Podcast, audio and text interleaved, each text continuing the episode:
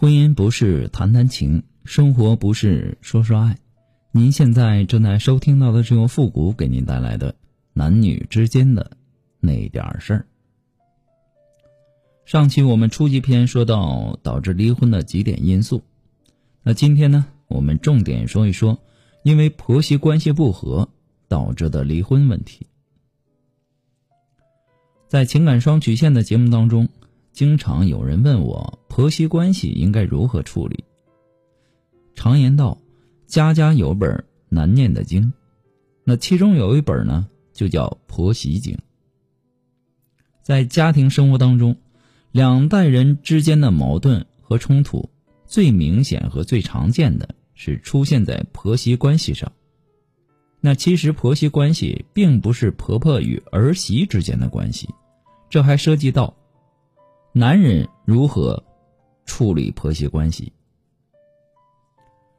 那作为女人呢？首先是要把握好对待丈夫的态度，在婆婆面前呢，对待丈夫的态度呢，可是需要好好思考一下的。如果对待丈夫太过于亲昵，那么婆婆看了以后呢，她会觉得你很不自重。毕竟年代不一样，无论二人世界呀。你是如何的撒娇？那至少在长辈面前应该收敛一点。如果对丈夫很冷淡，或者说对丈夫评头论足、指手画脚，那婆婆的心里更是难受。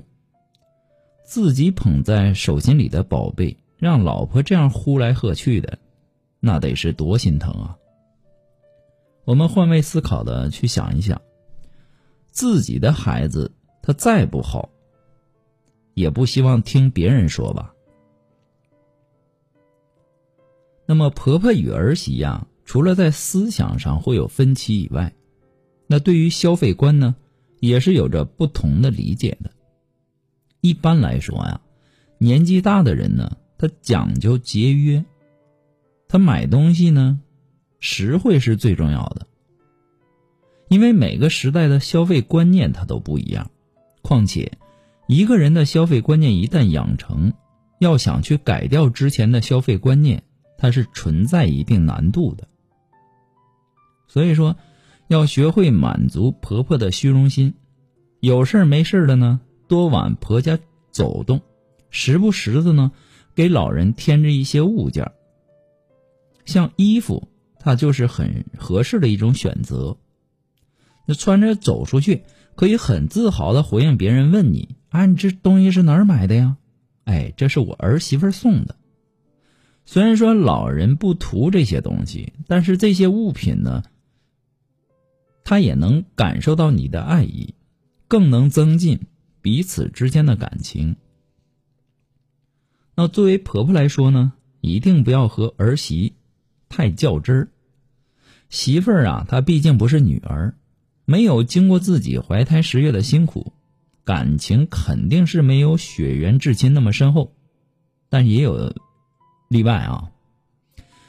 有时候呢，媳妇儿的所作所为不入眼，也不要往心里去，更不要觉得他是在针对自己，不是自己带大的，那么脾气秉性难免会有摩擦。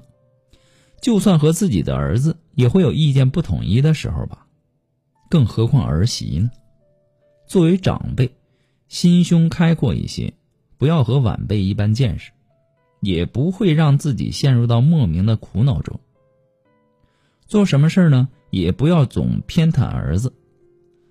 婆婆也是由当年的媳妇儿慢慢熬出来的，其实是最能够体会到媳妇儿心情和处境的那个人。也不要老想着说啊，我就是这么过来的。你要记住。时代不同了，对事物的看法也不同了。你不要老是站在过去的角度谈现在。儿孙自有儿孙福，不要什么事儿都要管，尽量呢让他们小两口去商量。婆婆呢可以给意见，而不是命令。那作为男人啊，在处理。老婆和妈妈的关系时候，如果只是一味的顾及其中一方，显然他根本就没有尽到一个男人最基本的责任。人们经常说“三岁一代沟”，也就是说，两个相差三岁的人在看问题的角度、生活方式等等，就会出现差异。如果认真的算起来，媳妇儿和妈妈之间至少需要有七八个代沟了。那女人与女人之间的矛盾是不可避免的。那么，身为在两个女人之间最重要的男人，就要扛起婆媳关系的这个任务。人与人之间呢，无论是生活习惯还是价值观念，都会有所不同。人与人之间呢，还是在于磨合。他这和夫妻之间需要磨合是一个道理，而这段磨合期呢，男人起着至关重要的作用。对于婆媳之间，求同存异是最好的相处法则。一个好男人应该起到一个双面胶的作用，一面粘着老婆，一面粘着妈妈。千万不要站在儿子的角度去抱怨媳妇儿，袒护自己的母亲；也不要站在丈夫的角度去袒护媳妇儿，也要考虑到母亲的想法。可以说，良好的婆媳关系是由妈妈、媳妇儿和自己三个人共同经营的，绝对不是妈妈和媳妇儿两个人的事情。另外，要学会把问题往自己身上引，主动的自我批评，然后劝开两个人。婆媳关系是世界上最简单的双边关系，却是非常复杂的关系。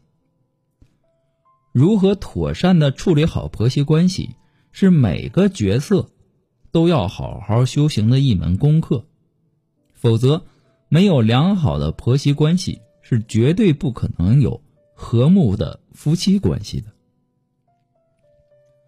这也是导致离婚的一个非常非常重要的因素。也希望呢，能够得到大家足够的重视。